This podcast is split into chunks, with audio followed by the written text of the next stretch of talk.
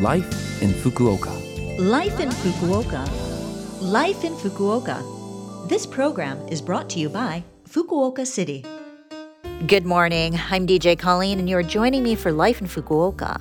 On this program, I'll share information with you about the city, as well as information about living here and things to do when you go out, all to help you enjoy life here in Fukuoka City more comfortably. Life in Fukuoka is on in English every Monday with me, Colleen. By the way, if you're an international resident, how long have you lived here? I've been here for just over 17 years. It seems that now in Fukuoka City we have roughly 40,000 international residents representing over 140 nationalities living here. It makes sense as Fukuoka is a great city to live in. Life, in Fukuoka. Well, as I mentioned before, my name is Colleen, and I'm originally from Detroit, Michigan, in the U.S. I first came to Fukuoka in 2002 as a student for a year. I returned in 2005 working for an English conversation school, and then somehow, despite plans to only stay for a year or two, I'm still here. Currently, I work as a DJ for Love FM on this show and on Earth Feeling, which is on every Sunday morning from 8 a.m. if you have a chance to check it out. I really enjoy living in Fukuoka, but I remember when I first came, I had one of those lost in translation or lost in Japan moments. I had just arrived and went to the local convenience to find something to eat. I found a square container of instant noodles that looked pretty good. The picture showed some noodles with brown sauce. Mind you, I couldn't read that much Japanese when I got here, so I didn't know what they were exactly.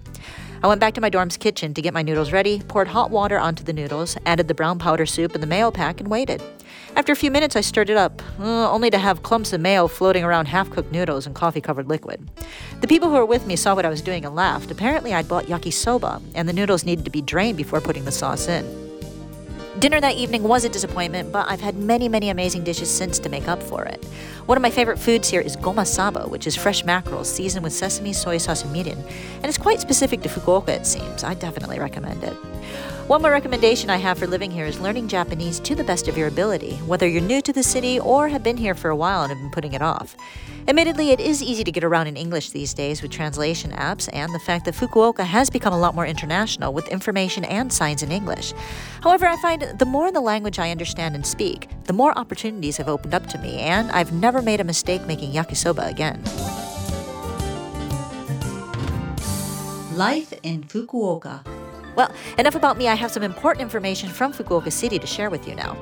Fukuoka City has been working toward making sure everyone who hopes to be vaccinated can do so with peace of mind. In Fukuoka City, inoculations for the third dose of the vaccine have begun. Residents who are over the age of 18 and have received the previous two inoculations will receive the vaccination coupon for the third dose in the mail. If you haven't received that coupon roughly six months after your second dose, please phone the call center. Vaccinations for children between the ages of 5 and 11 have also begun. Those inoculation coupons will be sent by post starting an order from children who are 11 years old. When the inoculation coupon arrives, please visit the reservation site or call the vaccine call center to make a reservation, but please wait until that coupon does arrive. For questions regarding vaccinations or to make a reservation, you can call 092 260 8405. Again, that number is 092 260 8405.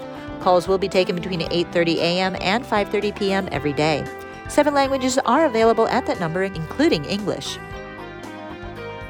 And due to the prolonged effects of the COVID 19 pandemic, the government has put together a temporary special benefit to give support to households which are exempt from levy of the resident tax. The support benefit is 100,000 yen per household. Eligible households will be sent a letter explaining the benefits and the request to confirm some details. You do need to follow a procedure to receive the benefits, so please read the letter, fill in the necessary details, and send that information back within three months of the letter's date of issue. If you need any help with these temporary special benefits, please contact the call center where they can help you. The phone number is 0120 018 092. Again, that number is 0120 018 092. Calls will be accepted from 9 a.m. to 6 p.m. on weekdays, and a number of foreign languages are supported, including English, Spanish, Portuguese, and others. Life in Fukuoka. Thank you for listening to Life in Fukuoka. Hopefully, some of the information I shared with you today will come in handy. If you want to listen to this program again, you can as a podcast, and you can see the contents of this program and the blog if you go to the Love FM website and look up this program's page. Also, if you have a chance, please send us a message. I'd certainly love to hear from you. Just a message about what you think about the show or tips on good restaurants you've been to recently. Anything is great. The email address to send to is 761 at lovefm.co.jp. Again, that is 761 at lovefm.co.jp. Well, today I'll leave you with Detroit Rock City by Kiss. Apparently, Paul Stanley of Kiss wrote Detroit Rock City as a tribute to the music scene in the city, and it's true, Detroit has a great and historical music scene. This month, I'll put a few more songs on from my city to share with you. Well, enjoy the day, and I will speak to you again next week.